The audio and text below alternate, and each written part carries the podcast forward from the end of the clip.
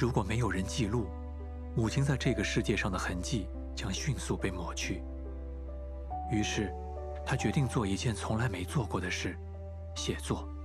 灶台下、凳子下，就是饭桌下，我都能写。妈妈，我真的是了不起。好，那你可以再写一篇妈妈吗？嗯，写个短篇集啊。杨本芬用两年的时间，足足写了八斤稿纸。当时每天在厨房里写多久？记得上面都有油。字很好看，我觉得还是有个手稿，写出来字好看。嗯，对。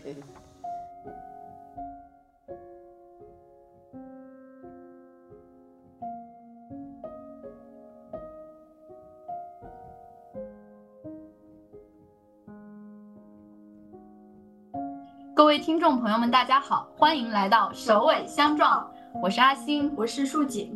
这是我们的第十期节目。今天我们终于要和乐府文化的编辑宁宁一起聊天了，耶！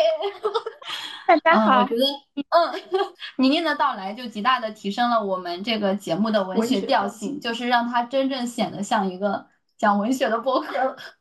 嗯，那我们也先请宁宁做一个简单的自我介绍，也跟我们的听众朋友们打个招呼吧。嗯，首尾相撞的听众朋友们，大家好。啊，我是乐府文化的编辑宁宁，然后很开心能有机会跟阿星和树景聊天，回头他们会介绍我们奇妙的相遇。那呃，今天呢，我们主要是想跟宁宁一起聊一聊杨本芬奶奶的《看见女性三部曲》，还有今年出版的一本《暮色将近》。刚刚宁宁其实没有讲，她其实是杨本芬奶奶的秋园和我本芬芳的编辑，嗯，就是我们也特别幸运能够邀请宁宁跟我们一起聊天。但是今天我们是想先请宁宁以一位读者的身份 来跟我们一起从杨本芬的《看见女性三部曲》的文本出发，来分享一下我们在阅读中所经历的这种情绪的震动。那我们就按这三本书的一个出版的顺序来聊一下吧。首先就是第一本书《秋园》。在阅读这本书的过程中呢，我觉得不只是看到了秋园这样一名普通女性的成长史，其实也是看到了时代是如何在书本里流淌和翻滚的。时代的河流裹挟着几代人的沉浮。杨奶奶把自己的文字比作是汇入历史长河的一滴水，而把笔下的人物比作漂流的浮木，我觉得都是非常准确的。现在有越来越多的人，尤其是女性读者，甚至是老年女性读者，都被这本书所激励到了。我觉得，一方面是大家看到了老年女性书写的可能性以及个人记录的重要性，另一方面也是我们其实在秋园的身上看到了一种很特别的独立性。这种独立女性的形象，呃，不同于我们当代社会语境中的那种强势的经济绝对独立的、有很大机会不选择进入传统婚姻生活的这样一种女性。是因为秋园其实她在很年轻的时候就嫁了人，跟着丈夫四处奔波，啊，并且在书本里面呢是讲为她生了五个孩子，但是我们却没有办法呃去否定秋园其实是具有这样一种很特别的独立气质的。所以，我们首先是想跟宁宁一起谈谈对秋园那个时代背景下的这种独立女性的理解。呃，我的想法是，我觉得秋园她就是努力承担自己要承担的责任，这一点就是我觉得是秋园给我的独立女性的印象。因为就是看过这本书的人，大家应该都知道，就是秋园的丈夫仁寿呢，是个非常善良的、非常好心的人，然后也是非常乐于助人。但是他呢，非常的孱弱，他有非常美好的理想，但是他没有这个能力来实现。比如说，他有一个田园的梦，想要在乡下种地，然后他就很贸然的辞去了公职。但实际上，他很年轻的时候就出去参军，去读书，去参军，根本就是四体不勤，五谷不分。就是他把秋园种的韭菜当杂草给拔掉了，这个细节很多读者都提起过。那就是这种情况之下，那秋园就要去给他善后，去收尾。很多时候他的好心呢是办了坏事儿，然后秋园就要去承担很多的麻烦。仁寿他身体不好，然后也干不了很多重活嘛，那秋园就要用他非常柔弱的身体，然后去承担这些东西，但是他都承担起。呃，然后呢，就是在生活特别苦的时候，仁寿去世之后呢，她还要带着两个小儿子，然后后来流落到湖北之后呢，遇到的这个第二任的丈夫人也很好，但后来她的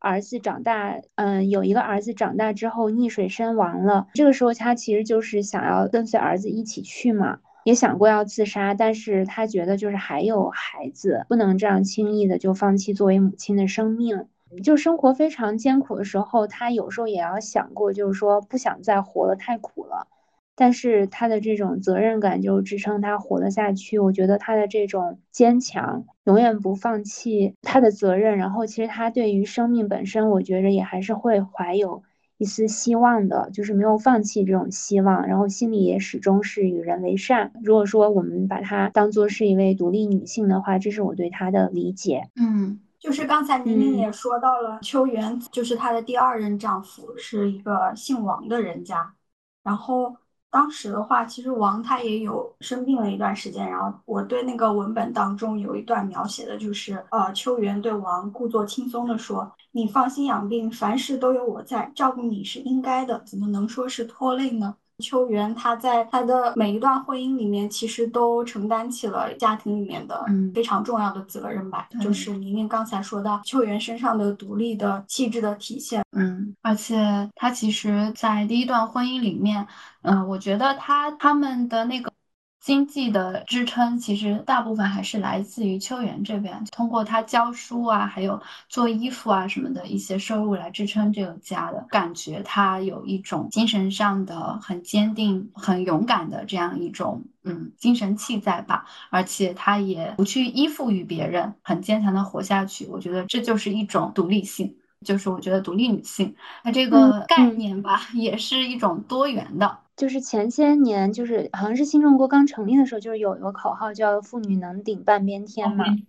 但说实话，对于那个秋元而言的话，在他的家庭当中，实际上他是顶起了一整片天。等到那个他的女儿志华长大的时候呢，实际是母女二人就是撑起了一个家庭。因为志华她上学也很晚嘛，就十二岁才上小学。呃，父亲去世之后，他又他又跟母亲一起支撑这个家里面，因为两个弟弟还年幼，还要在上学嘛。张红老师在后记里面也写到，就是说是母女二人撑起了这个家嘛。在这个家庭里面呢，就是女人承担的责任明显是更大的。读完这本书的时候，我也在想，杨本芬奶奶她是作为一个普通人去写这本书的啊，她是之前没有接受过专业的写作训练，而且学历应该也是没那么高的，并且她开始写作的年纪也比较大了。同时，我觉得她也是很不普通的，因为她的文字我们读起来，嗯，非常非常的美。不管是在描写物景、场景，嗯，还是说一种情绪和感觉，都是很厉害的。我觉得他的文字给人的感觉是很准确，就好像是被精心打磨或者是反复修改过的。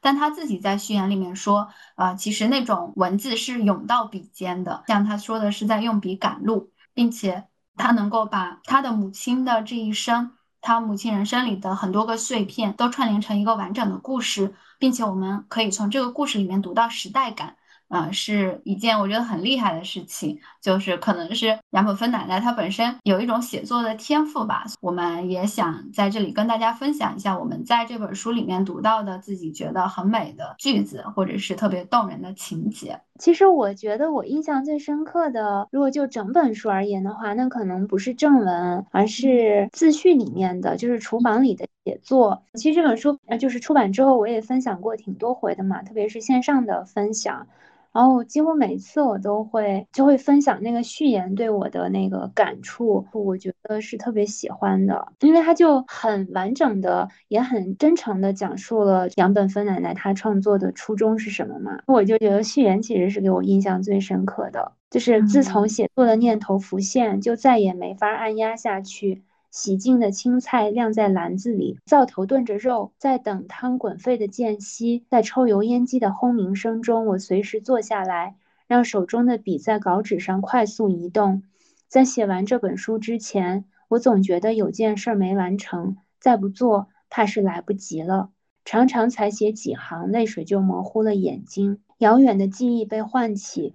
一些消失了的人与事纷至沓来。原本零星散乱、隐隐约约的回忆，在动笔之后互相串联，又唤醒和连接起更多的故事。我也感到奇怪，只要提起笔，过去那些日子就涌到笔尖，抢着要被诉说出来。我就像是用笔赶路，重新走了一遍长长的人生。我写了我的母亲梁秋芳女士，一位普通中国女性一生的故事，写了我们一家人如何像水中的浮木般。随波逐流，挣扎求生，也写了中南腹地那些乡间人物的生生死死。这些普通人的经历，如果呃不写出来，就注定会被深埋。人到晚年，我却像一趟踏上征途的列车，一种前所未有的动力推着我轰隆轰隆向前赶去。我知道自己写出的故事如同一滴水，最终将汇入人类历史的长河。啊，这是序言给我感触很深的几段。我刚刚开始读这本书，也是从这个序言开始的，因为我读书的习惯就是 一定要从头到尾。然后我读了这个序言之后，我也觉得，嗯，很被打动，不会觉得杨奶奶是一个刚刚开始写作的人。他写作功功力真的很深厚。我这边想分享的第一个，其实是他在文中的一一处比喻吧，嗯，就是讲那个秋园童年的时候，天井里的一丛迎春，仿佛不经蓓蕾孕育就直接爆出花朵；宝和药店门前的那株垂柳，数月来干枯失色，却似乎一夜之间便抽出细嫩叶芽，阳光照耀下如淡绿的碎晶。在早来的春风里无知无觉地飘荡，这个感觉就很容易让我的脑海里面马上浮现出画面嘛。有一天就是阳光特别好的时候，我就看着那个经过的那些柳树，太阳就照在那个树叶上。嗯，当离它们比较远的时候，我就能看到每一片叶子好像都在发光似的，特别特别的耀眼。然后我就想起了杨奶奶在书里写的这个淡绿的碎金，然后我就感觉瞬间理解了她文中的这种描述。这段话跟我日常生活中的场景联系起来了。还有一段是在第四章黄泥冲里面的，呃，他写的是芝华上学路上的这样一段：九月初五点多天就亮了。志华穿着绿格子褂和黑羊布裤，乐颠颠地走在上学路上。天空蓝得耀眼，植物绿得耀眼，山坎上裸露的红土鲜亮的耀眼。提着簸箕捡狗粪的老关子和看牛的细伢子打着哈欠，抹着眼睛，陆陆续续从家里出来，消失在旷野里。他写那个芝华上学那种开心，就用三个耀眼来描写，觉得很妙。人们陆续出来，然后又迅速消失，就非常的有画面和动态的感觉。第三个部分是在最后一章归里面的，其实这一段是描写她生育的痛楚，疼痛每过几秒就凝聚成一个波峰，然后缓缓渡到波谷。芝华在疼痛的峰谷间跌宕，后来再也没有波峰波谷了，只有一种持续而疯狂的疼痛。从此，她成为一个母亲。如同秋园，如同世世代代的女子，就是这一段生育，我觉得她也描写的非常的切身，读的时候也会跟她一样有那种疼痛的感觉吧。就是其实我分享的这几段呢，都是很生动的一些描述，就会让我觉得她特别不普通的一些写写作的内容。就发现一个很尴尬的现象，我一看我 mark 的那些句子，没有一个是动人的，你知道吗？我觉得都很残酷。就我发现我没有 mark 任何动人的含义很广，也包括残酷，残酷也是很动人的。你快点分享。没事，其实就分享令彼此就是比较印象深刻的情情节，不一定是好。我这边分享两段吧，一个就是呃秋元的第一章里面谈到了他的童年，就是当时的话还有裹小脚陋习，对陋习。当秋元不愿意裹小脚的时候，他的妈妈是这样子跟他讲的。长成一双大脚，嫁都嫁不出去，你会变成两大脚，没人要，丢我的脸。这一段就是让我想到了我的奶奶的妈妈，就是他们那个年代的女性基本上都对裹了小脚。然后秋园说不幸，或者说也是幸运的一点，就是他虽然小时候裹了，但是刚好在他成长过程当中碰到了解放的对一段历史。嗯，裹完之后又放开，对，又放开了。但我觉得那个还是影响了他的，对他之后去干活的时候，其实都有都会受。影响。对，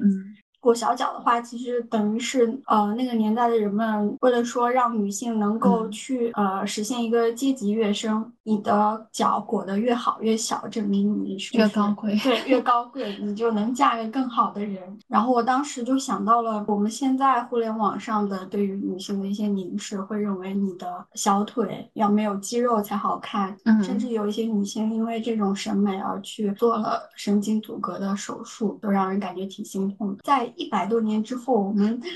换了一种方式，换了一种方式，就自己给自己裹上了小脚，你这种感觉。还有一段想分享的就是，其实是《秋园》里面的一个配角，这个配角叫做人王，她其实是一个女孩，她生产的太早了，而生下了一个比较畸形的胎儿，但她还是把她抚养长大了。嗯，然后这个胎儿出生之后，也被一些不怀好意的人过来打听，就是问她要不要去出去作为展品，去动物园，所谓的那种，就涉及到一段很黑暗的历史，就是人类动物园，其实在西方世界一直都是一个存在的东西。嗯。十九世纪的时候，西方有一些国家会办一些所谓的博览会，这些会上展出的一些人，就包括一些亚裔的，然后他们很多都可能是，不管是由于饥荒呀，还是什么别的原因，被当做动物一样在里面展出。嗯，就是人王这个故事给我的印象也挺深的。然后我觉得这个故事我还有一点就是很感动的是，我觉得就是小泉对人王一直是非常保护的。嗯，就是那个动物来买它的时候，他就坚决拒绝了嘛。其实从小泉一贯的，就是说他的这个个性和他的行为来看的话，他其实还是有点贪财的那种。但是他从来没有把他女儿当做是一个可以换钱的东西，就用坚恩的话来说是物化，就是小泉从来没有物化他的女儿。我觉得从小泉的那个就是成长经历而言的话，可能就是非常朴素的，非常爱女儿，可能并不是说像我们今天一样特别有女性意识这样，他只是就是出于母亲对对女儿的那种本能的和朴素的感情，这点也是非常感动的。嗯。然后我们再聊一下杨奶奶的第二本书《浮木》吧。其实这本书可以看成是秋园的番外，应该是一些来不及或者是不合适放在秋园里的一些故事。浮木里面呢，讲了一些可以看作是在秋园生活里的配角，但是在浮木里，他们就是作为主角出现的。就如同书名所说的那样，每个人都活得非常的真，但是又非常的轻，就像水上的浮木，能够被随意的折断。在阅读第二章的时候，我一直都是皱着眉头、叹着气读下来的啊。这一章就是讲了很多很多的女性故事嘛，她们的结局都非常的悲惨，让我感到非常的心痛、很愤怒，也很唏嘘。就有一种如鲠在喉又无法吐露的感觉。就是我们来跟大家分享一下，在《浮木》这本书里面，我们会觉得印象非常深刻的女性形象。嗯，我印象比较深刻就是文秀的故事。简单跟大家讲讲，就是文秀是天生丽质，就是有点像是深山里生长的金凤凰，然后又嫁给了方圆几十里数一数二的一个好面匠，就是编竹子、编竹制品的这种。然后他们夫妻俩也非常的恩爱嘛。然后文秀呢，结婚之后怀孕几个月，像她那个年代的女性的话，不会说怀孕了之后就会在家养胎呀，就还是该干嘛就干嘛。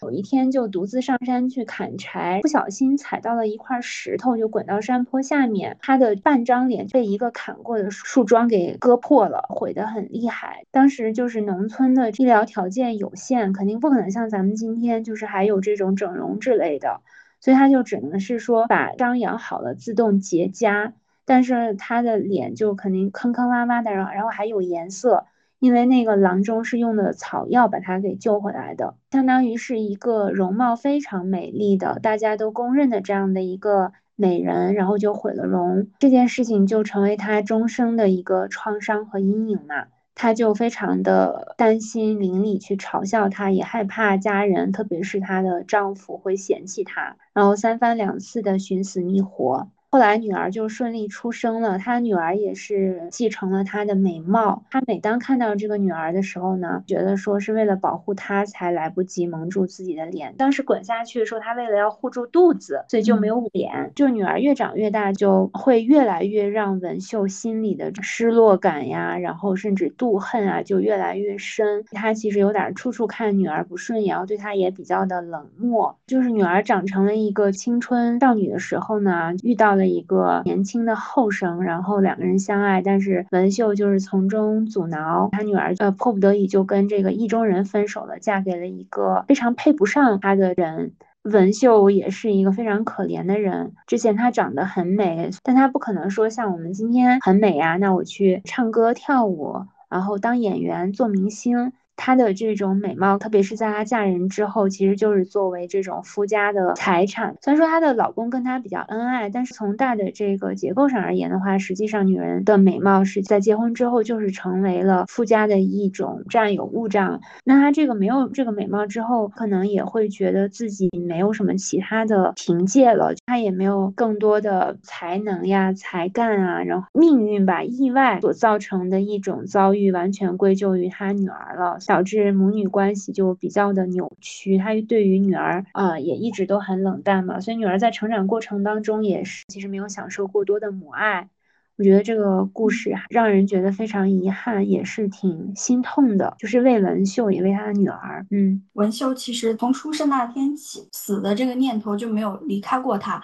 但是他当时一直挂念着就是肚子里的孩子嘛，除了孩子之外，他也没有其他的寄托了。在出事之后，会对村子里面的一些年轻漂亮的寡妇产生一些呃猜疑或者是妒忌，丈夫也都一一跟她解释清楚了。但是当文秀要去寻死的时候，她丈夫说的有一句话很值得玩味：你千万不要再做傻事了，你要好好的帮我把肚子里的宝宝生出来。我们也看到了，就是这位女性在他们家里的最大的价值，其实就是生育。在文秀顺利的生出了宝宝之后呢，唯一的执念也消失了，她心里面怨恨就慢慢的转移到了漂亮的女儿身上，因为女儿继承了她的美貌，有一点扭曲吧，我觉得。对，嗯，对我对这个故事印象也非常的深刻，读完之后就明显觉得心里堵得慌，尤其是我觉得美丽，她甚至都因为她的母亲而痛恨自己是一个好看的人，而且她每次回家都非常害怕嘛。可能就是文秀，她的寄托太少了，就是她唯一所拥有的这个，她会觉得是自己的骄傲的美貌被夺取了之后，产生了这种痛恨。谈到萧红的时候，就说女人的天空是狭窄的嘛。就是我确实就时代女性，她们的寄托太少了，她们主要的生活就是围绕着家庭转，围绕着丈夫和儿女。嗯，呃，如果说她还有别的寄托，就特别是精神上的寄托的话，我觉得分散一些她对于自己相貌的关注，啊，社会和大环境不会说用美貌去定夺一个女人的价值的时候，她自己。会把这个当做特别重要的一件事儿。如果我们的大环境不过分去强调这种外貌相貌对于一个人的价值的话，他自己可能也不会因为这件事情而背负着比较大的压力。失去了他，就好像是比失去生命本身可能有时候更让他恐惧，有自己的追求。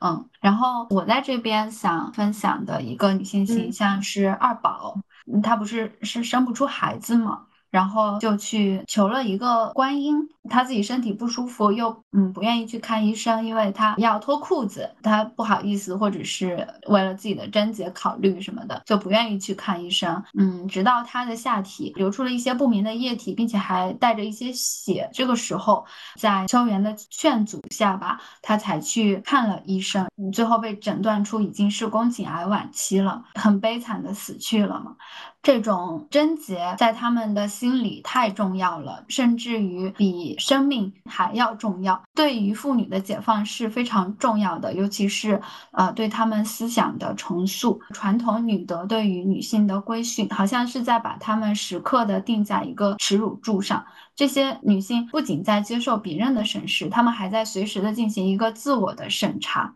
我记得还有一个女性形象是李爱姆，她习惯于可能跟她的儿子待在一起，她自己会比较舒服，但是这个事情。呃，被他的儿媳妇传出去之后，特别特别的难听，他不堪忍受这种流言对自己的影响，所以就上吊自杀了。呃，这个也是体现了女性思想解放的重要性吧。呃，我记得我在小的时候也听过类似的故事，其实农村妇女的自杀率也是特别高的，就是传统的那样一种规训，让他们把自己的名声看得太重要了，导致很多很多的悲剧。浮木这本书，唐奶奶自己也说到了，就是她这本书补充了三个方面，就一个就是我们刚才聊的普通人的故事，这也是浮木当中占篇幅最大的部分嘛，就是各种乡间人物的生生死死。对，除此之外，还有一部分就是对秋园当中没能够用很大的笔墨描写的那些亲人做了进一步的补充。当时我记得阿星说他在读的时候跟我讲说三部曲太惨了，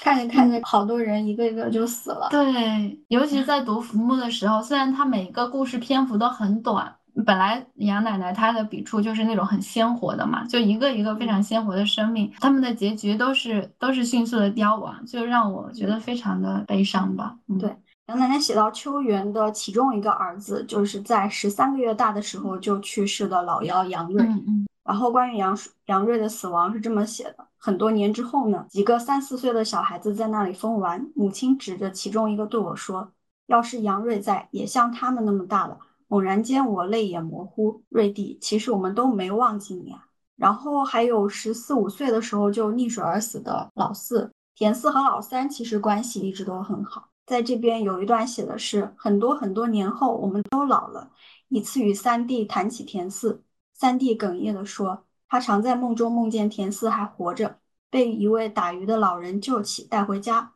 我们兄弟姐妹后来又团聚了。”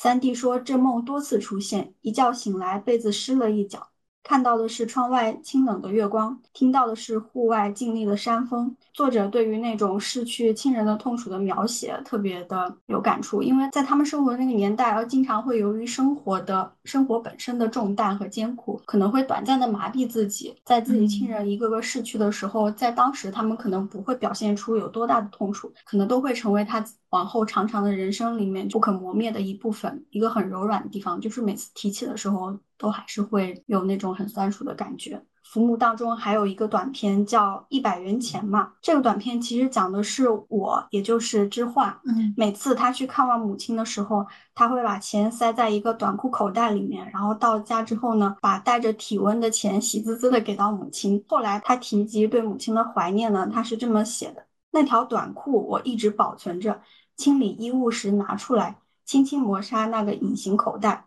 我透过眼前的雾水，仿佛看见母亲和我面对面站在房子中间。我拉开外裤的拉链，又拉开放钱的拉链，伸手抽出钱给母亲。那一刹，死死定格在我脑海里。就这样，我又一次把母亲留住了。当时看到这里的时候，都哭了。嗯，对，现在就是我眼前也突然有了雾水。我觉得这些描写也特别体现杨奶奶的写作功底。是的，她怎么怎么会写呢？其实这个也是我很好奇的问题。后面我们再跟你聊一聊。好的。啊，下面就是第三本我本芬芳了。它其实讲述的是慧才和吕医师的婚姻故事，也可以看成是啊杨本芬奶奶本人经历的一些缩影吧。其实，在阅读这本书的过程中，我就感觉我一直处在一种很愤怒的状态。我就是我感觉到了你的愤怒，只是觉得很窒息，然后也觉得李律师这个人不可理喻。嗯，那我们首先就来聊聊李律师这个人吧。那我先说一下，我在这本书里面就是让我很愤怒的 几个地方。呃，第一个是他会说，呃，惠才。他就说不能搞得你娇生惯养，就娇生惯养这个词，好像他说过好几次吧，我记得。然后其中有一次是慧才刚刚生完小孩儿，然后他就想请求李律师在晚上帮忙照顾一下，他就用这句这句话来躲避他的育儿责任。嗯，然后第二个是有时候吕医师他知道自己错了之后，他不会认错嘛，呃，他从不认错，也不会劝慰人，唯一的办法就是赶紧走人。有一次，他为了款待客人，很大方的花掉了惠才节约了很久的这个肉票，但是他做的这个饭菜却不舍得给自己的女儿吃，都用来款待客人了。当惠才就是说了他几句的时候，他就立马自顾自的出门去躲避了。我觉得也很体现男性普遍都有一种 逃避心理，遇事则走。然后第三个地方就是在阅读的过程中，就我们会发现，如果是有一件事情让他觉得不开心，或者是他不同意，他是不愿意去表达自己的这种观点的，也不愿意去跟人沟通，就是不说话。但是他自己会生闷气。会才有一次想去结扎，然后他去问吕医师的意见，他就不言不语。然后等到惠才结扎完成之后。他又开始抱怨说：“嗯，惠才很逞能，说不定还能生再生一个是个男孩呢。”在书的结尾，就是惠才八十一岁的时候，他就问吕医师：“假如真的有下辈子，我是说，假如你还愿意和我在一起吗？”吕摇了摇头，然后惠才说：“不愿意。你再想想，我一辈子对你那么好，怎么会不愿意呢？”嗯，然后惠呃惠才不甘心的说：“啊，那我等会儿再问，让你想想清楚。”过了一阵，他又去问。下辈子你还愿意和我在一起吗？吕依旧摇头，摇头不算，你亲口告诉我。然后他说不愿意三个字说的极其清楚。书里写，他终于知道这六十年的婚姻，大家眼中的钻石婚，的确也是固若金汤的婚姻。只是他和他都没能获得幸福，他有他的伤痛，他有他的伤痛。悲惨孤独的人更宜相爱，他们本该相爱的，但现在一切都来不及了。这个已经是很就是年纪很老了嘛，两个人都垂垂老矣，但是他却用三个字不愿意来否定了，就是他们之间的爱情。读到这里的时候，我觉得我就不只有愤怒了，我还有一种很悲哀的感觉吧。浮木里面，杨奶奶也有描写到她的丈夫嘛。就是志华的丈夫嘛，他在坟墓里叫他老爷子。然后你在他那个描述里面可以看到，杨奶奶在书写的时候，她的那个表达里面是有爱的，然后也非常的可爱。如果是先看了浮木，你会觉得他们两个分明是相爱的，是相濡以沫的。但是你再读我本芬芳，又会看到婚姻里很多的暗面。嗯，吕医师的沉默是一件特别可怕的事情。他对慧才的一些承诺也没有兑现，然后他在生活里给慧才的陪伴和关心都非常的少。但是你又可以感觉到这个人并不是一个坏人。杨奶奶的女儿张红老师，她也有谈到她的爸爸，她她说，呃，父亲是一个好爸爸，但是嗯，却不是一个好丈夫。想说为什么他这个人会这样，对别人都那么好，对自己的女儿也很好，但就。是对自己的妻子妻子不好呢？没有没有特别的想明白。这本小说刚翻开的时候，因为它整体的节奏还算是比较快的嘛，已经描述了惠才从对吕医师心生好感，然后到他们迅速结婚的一个情节嘛。嗯，一开始吕医生的种种的冷漠，甚至是冷暴力，我当时第一反应出现的其实 就类似什么，嗯，八个小细节教你识别丈夫是否为 gay，然后什么，呃，婚后十年我是如何发现自己被成为同妻的，就脑子已经出现这种。小标题了，怀疑他是行婚吗？对，是的，是的，就是随着进一步的阅读，很快就是女医师的人物形象就开始在我脑海。当中变得丰满起来，我会发现他虽然说作为一个伴侣是非常冷漠的、不负责任的，但是他面对朋友、同事，尤其是他自己的孩子的时候，其实他的角色还有状态都是完全不一样的嘛。嗯，在小说比较接近尾声的时候呢，二女儿去上大学，在大学期间，她发表了一篇名为《父亲的天空》的散文，然后发表在《少年文艺》上。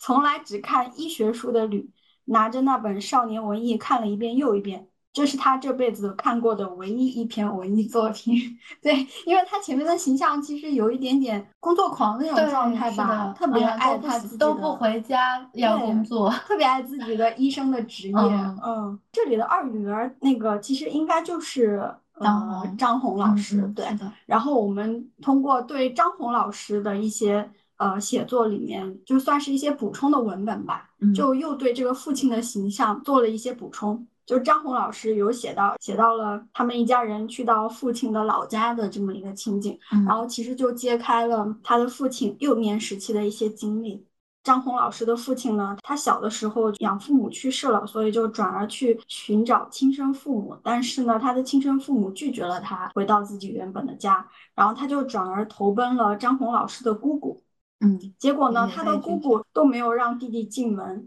后来呢，他的父亲为了能够免于冻饿而死，然后就参军了嘛。参军之后就侥幸的活了下来，后来就生儿育女。但是这里张红老师就写到，老家与他就像体内的一块结石，年深月久，永不融化。时空的阻隔使最初的怨愤。慢慢演变为生疏、隔阂、冷漠。从这些文本作为补充的情况下呢，我们看到了，就是吕医师这个角色身上，他其实也背负了自己的命运的不幸。嗯，但是不可否认的是，他在这个幼十年的婚姻当中给惠才带来的伤害。补充一点，就其实是。他的父亲为什么不接纳他？是因为他的养父母当时被划为地主，他也是哪个相当于成分不太好，所以他的啊父亲和他的姐姐都不愿意去接纳他。嗯嗯嗯，这个也是时代留给他的伤痕吧。是的。嗯，就是吕这个人物，就是如果不知道他的这个童年背景的话，可能会觉得他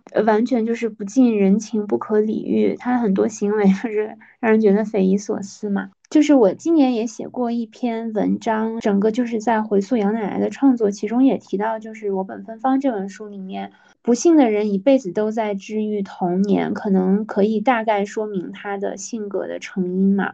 因为他就是家里穷，被亲生父母送养，然后养父母呢。因为成分不好，选择自杀，所以他小小年纪就孤苦伶仃的，所以就非常的警觉多疑，就是怕被人伤害。在单位里，其实像惊弓之鸟。担心被各类的运动殃及嘛？嗯，我觉得除了这个时代的原因，就是还有就是他个体的遭遇之外呢，还有一个就是社会文化的长期的影响。呃，就芬芳出版之后，在这个读者评论里面，有很多人都说这吕这个形象让他们想起了自己的男性的亲友嘛。吕其实他可能在某一方面是比较极端，但他身上体现出来的一些啊比较冷漠呀、回避沟通啊。完全不能够给女方提供什么情绪价值啊！拿我们今天的话来说哈，嗯，其实这也是很多啊上个时代，甚至是这个时代，我们的就是生于比如说七八十年代、八九十年代的一些男性的共性。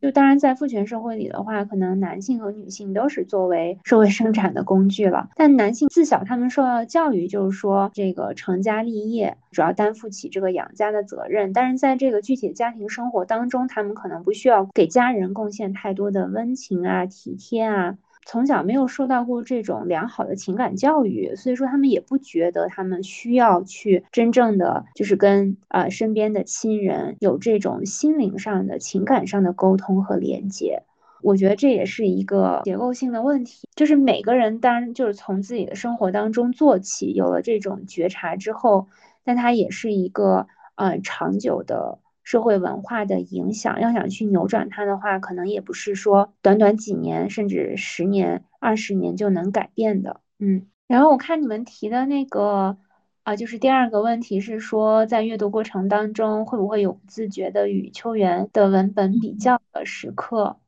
我的阅读顺序是我本芬芳、秋园、浮木。我就在读秋园的时候，其实我会不自觉的去跳到我本芬芳里面的那个描述。嗯，我会把惠才跟吕医师的婚姻和秋元的婚姻就是 联系起来，两种婚姻里面的丈夫的形象还是有一定的相似性的。当然，吕医师还更加极端一些，因为首先就是他们都做出过自己的承诺嘛，要结婚的时候都对自己的妻子做出承诺，说你嫁给我之后，我就会给你一个读书的机会嘛。嗯，但其实这个诺言最后都没有兑现。其实他们两个都算是那种比较爱面子的人吧。对别人都非常的好。呃，就是人寿嘛，他他也是会就是倾自己的所有，然后去帮助其他的人。然后像吕医师呢，我们刚刚也说到了，他会款待其他人，但是对自己家里人又不太好。所以我觉得这两种婚姻都是有一定的相似性的。这个是我对于这两本书比较的一个方面。然后另另一个方面的话，我会觉得啊，我本芬芳这本书它的描述要更私人化一些，更更个人一点。修缘的话，它给就给我一个感受是更具有历史性和时代感。我觉得人寿跟吕相比的话呢，还是有一些差别的。人寿对秋元还是比较关心的，他虽然就是说身体上比较弱吧，也是可能给秋元制造了一些麻烦，但是两个人的感情还是不错的。就除了有一次呢，就是秋元被邻居骚扰，然后人寿误以为他。跟对方有有什么就是婚外的感情，他是误会了秋园，然后后来被芝华指出来之后，他也就是跟秋园就道歉了嘛，他们俩是有情感交流的，然后。这一点的话，就是相比女那种，就是完全是会才在单向度的感情输出，这个世俗意义上成功的一个标志嘛。一个就是呃有有比较好的事业，另外一个就是比较有有有一个幸福的家庭，这个会让你看起来是一个成功的人。而且他们都是对别人很好，在其他人的面前树立了一个很好的形象。就是说成家之后，可能有人给他们照顾一个大后方，让他们可以更加心无旁骛的去拼。事业啊，但是对女性而言，很多时候是相反的。后面杨奶奶不是还会有新的作品要写吗？我们也挺期待，就是她写自己跟女儿之间的故事。嗯，秋园出版之后呢，然后人物杂志不是发表文章叫《外婆在厨房写作》，非常喜欢去分享那段话嘛，就是就是她其实就点出了从秋园到芝华，我就按照。啊秋园这本书里面的命名了，然后再到芝华的啊，再到相当于是张红老师的女儿是第四代，实际上就是说是四代女性她们之间的那种相互的托举和支持，嗯是非常让人感慨和感动的。那我就他们一代一代变得更好了，就觉得对，嗯，杨奶奶的孙女已经在美国变成一个工程师了。对的，是的，她原话我就再把那句话读一下读读一下。他说：“如果把时间拉拉的再长一些，从秋园算起到秋园的孙辈，这个家族已经有四代女性，她们活出的一百年是女性逐渐获得解放。”走向自由与更广阔世界的私人史，但又不只与时代背景相关。每一代女性获得的机会，都凭借上一代女性用尽全力的托举。啊，这篇文章的作者林松果，他也就把这个女性之间的这种连结，然后彼此之间的鼓励支持，啊，写的特别好。嗯。充满了希望，而且我发现他们家庭里的女性其实有一种，就是都很会对自己的亲人表达爱、表达感情，嗯，然后也就很支持他们自己的选择。对，我觉得这也是为什么，就是说杨奶奶在八十多岁的时候出版了她自己的书，就是对，应该跟她女儿的鼓励也是分不开的。嗯嗯，是的，就是其实呃，杨奶奶的每一本书，就是张红老师应该是她的第一个读者和编辑。因为张红老师他他也是那个做编辑做了很多年嘛，所以就是杨奶奶的稿子，就是第一时间给他看了之后，他有时候会觉得哪哪写的不太尽如人意，就会指出来。然后我在跟他的聊天当中也会开玩笑说，就张老师，我觉得你是个很严格的编辑，因为他有时候会觉得那个我我妈妈今天写了什么给我看，我觉得哪哪不太好，然后嗯就让他再去修改了。然后他觉得写的好的部分，他也会给予特别充分的肯定。嗯，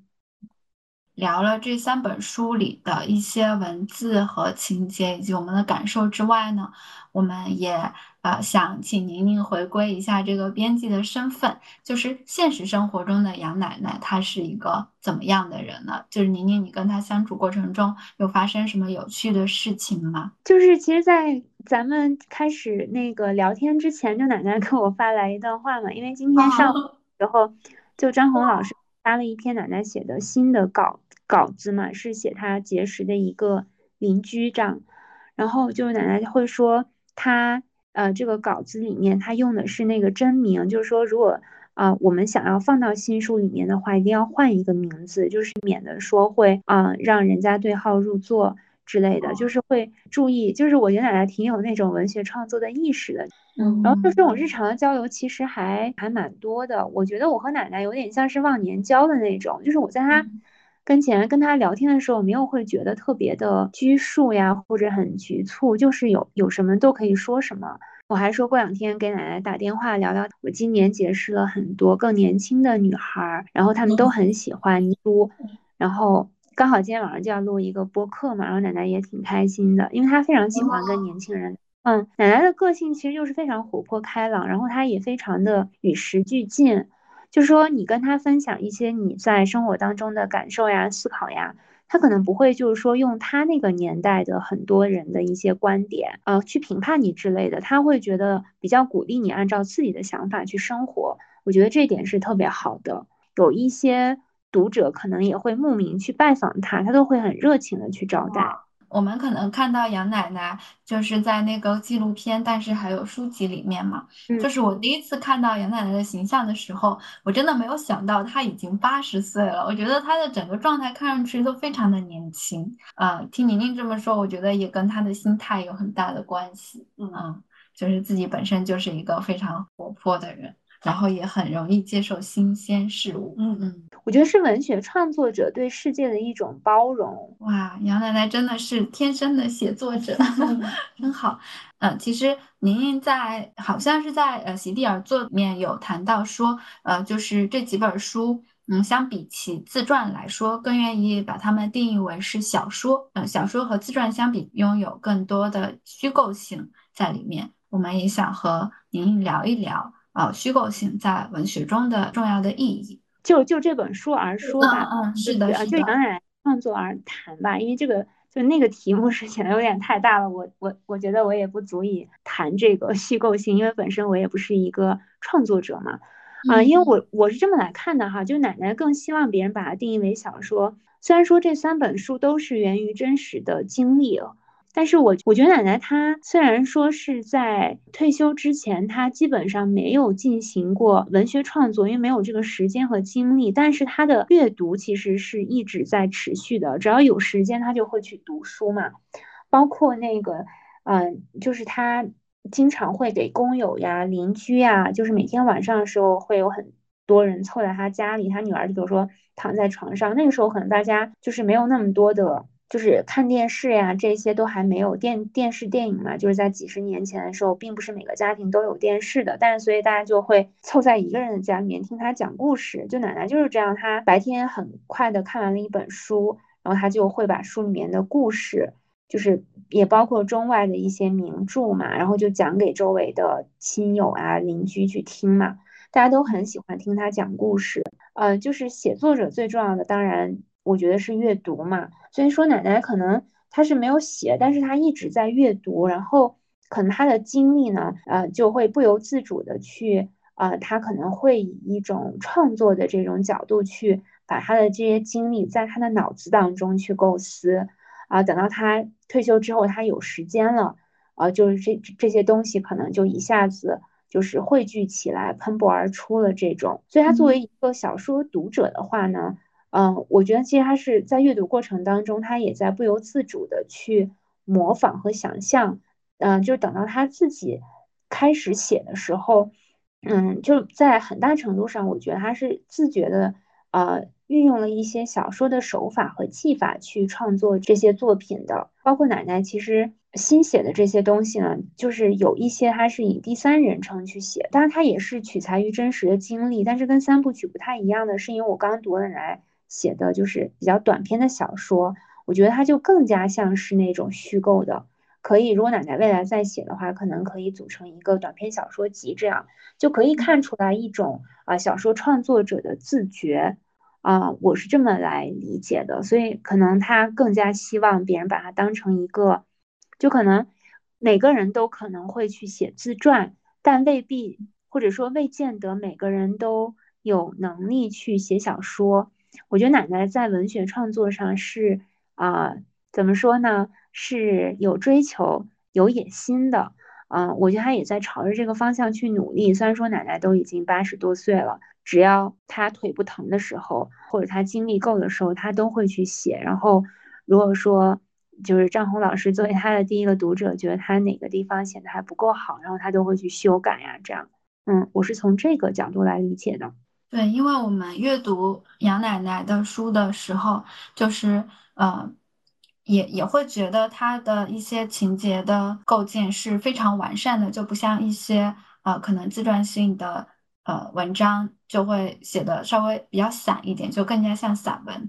那宁宁，你作为一个编辑嘛，啊，我们还有一个问题是想问你，就是怎么来看待作者和编辑之间的关系？我觉得作者跟编辑的关系，其实和人与人之间的关系，对于我而言，哈，我我我觉得是一样的。人与人之间的交往，我觉得最重要的就是平等和尊重。我们就是身份可能比较迥异啊，或者经历不一样，可能年年纪也不一样。日常的交往当中，就是大家都是来平等对对话的。就是我作为编辑的话，那我就是肯定是最重要的职责是要把作者交给我的文字，就是怎样能。把文字处理好，把它变成一本书的过程当中，就是要跟作者去商量。我觉得这么多年的从业过程当中，我也有一些就是转变嘛，因为可能我的编辑啊，有的时候会就是在编辑文字的时候会过于细致，甚至有的时候会有点过度了，可能有的时候会有点会冒犯到作者他的一些呃，他创作的一些。呃，就是他的手法呀，包括他遣词造句的一些习惯呀之类的，我觉得这个就是要尊重作者他的想法，充分的跟作者去沟通。作者和编辑还有一点就是，也是像人与人之间的交往一样，就是也是有缘分的。可能我觉得我跟杨奶奶就属于比较有缘分的。刚才我也说到嘛，就有点像忘年交。嗯，但总体而言，我都还挺感谢我遇到的每一个作者，我觉得他们都能给我一些不同角度的启发呀。然后我还是一个挺幸运的编辑，嗯啊，编辑的过程当中肯定也会跟作者有一些观念啊、理念不同的地方，但是我觉得，呃，遇到矛盾并不是什么问题嘛，这个也很常见的，都是可以去沟通、去交流的，嗯，就是平等、尊重、交流，大概是这样，嗯。然后我们在看三部曲的时候嘛，也发现了一些设计和排版上的小巧思。嗯，然后阿星他之前对于秋园每一张标题的设计比较感兴趣。对，因为注意到它的目录是前五章都是按照地名展开的，然后后面两章，一章叫跑，另一章叫归，然后我就觉得很有趣啊，就是不知道这个设计是怎么来的，然后有没有什么深刻的含义在里面。啊，我觉得这个问题就要我再去跟杨本芬奶奶和张红老师再讨论一下，因为这个题目呢，并不是说我们拿到书稿之后就是在讨论的，是书稿交到我们手里的时候就已经是这样了。我觉得他可能就是像你说的一样，就是呃，用笔赶路。然后可能就是跑和归，他无意中就是刚好契合了奶奶她在用笔讲述她长长的人生这样一个，我觉得你看的也是非常细致的，回头我也可以跟奶奶聊聊这个问题。嗯，谢谢你。在浮木里面讲到了秋元，嗯，就是老年的时候视力下降嘛，嗯，但是他老年的时候也在坚持看书。三部曲的它的那个嗯实体书的排版字体也是比一般的纸书要大一些嘛，就是想问一下，这个当时是不是专门有考虑到照顾老年群体的阅读需求？这个设计和排版当时是谁提出来？这个的话，就是一方面就是其实跟他的这个设计师的考虑跟我们的考虑也有关系，因为当时这本书，因为啊确实是因为当当时奶奶她确实。就是她是从退休之后开始写的，还不到六十岁开始写的，但实际上出版的时候就已经八十岁了嘛。而且这本书写的是自己的母亲。现在觉得这本书很多很多，就是像你们一样，就是九零后的年轻人，然后再到可能七八十岁的这种老年人，大家都会对他非常的呃喜欢。但是我们当时在设想的时候，可能会觉得是中老年读者偏多吧，可能也。就是考考虑到这这方面，所以就是说字数会比一般的可能会大一号这样。还有就是跟设计师当时就是说要设计这样一本书，我们因为它其实三本书的字数都不是很多嘛，然后我们就打算设计就是开本要比一般的要小一点，然后呢字数又要稍微大一点这样，啊，然后三本书的这个厚度也差不多，呃，就因为也是想要。把它就是做成一套嘛，就是后两本在设计的时候也会考虑到跟秋园的这种统一啊什么的。然后其实我们还打算要做一个秋园的，就是纪念版这样嘛。六十岁往上的，我觉得老年人而言的话，他们可能还是会觉得不够大，所以我我们在做那个纪念版的时候，可能字号还会再大一号。嗯嗯，哇，期待！我觉得现在的版本也特别好，就是嗯，很方便携带。带着出门，随时随地想想读，因为小小的一本就是很多年轻人看完之后都会生出一种感慨，就是。我的妈妈或者是姥姥辈的女性也有一些精彩的故事，好想让他们也用笔记录下来自己的人生。然后我感觉这个书还挺适合买了送给他们长辈。是的，我就打算送我妈妈，就送呃现在这个版本，送姥姥 就送就送六十岁纪念版，纪念版，满足不同人群的阅读需求。乐福打钱 干嘛？开玩笑。嗯，我们呃也有一个好奇，就是呃，在我本芬芳这本书里面，其实呃它带有一个小括号，就写了从八十岁开始的女性主义。那那这个描述啊是基于什么样的考虑？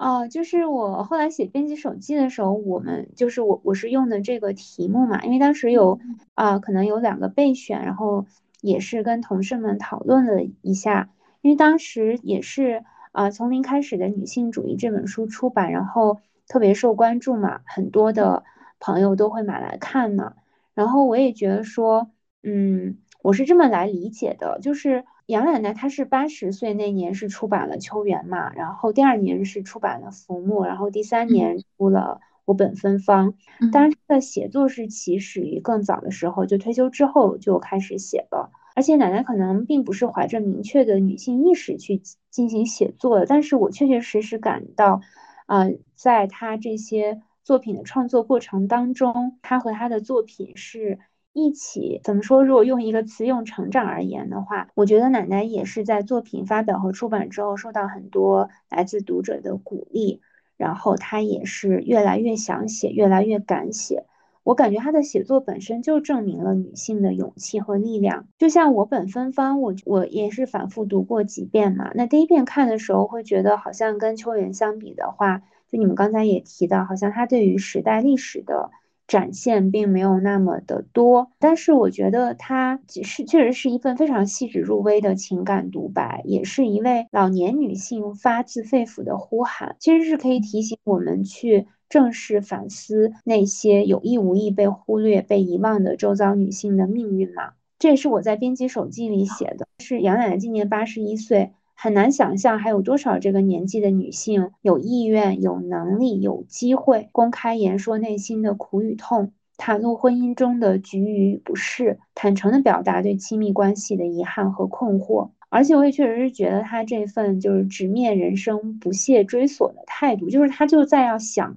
这个亲密关系为什么会让他觉得痛苦？为什么结尾就说两个人都不愿意？他可能不一定完能够完全搞清楚这个问题的答案，但是我觉得这份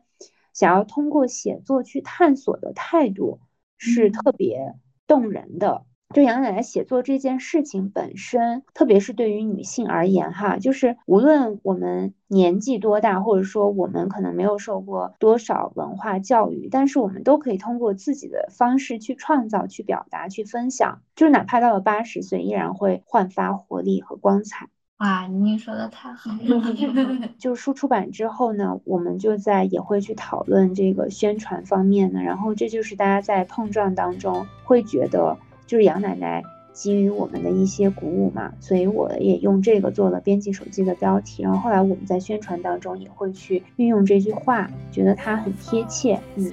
由于时长所限，老年女性话题的第二期到这里就结束了。第三期依旧是宁宁做客，我们会一起聊《暮色将近》这本新书，很快就会接着更新，请期待我们的下次碰撞。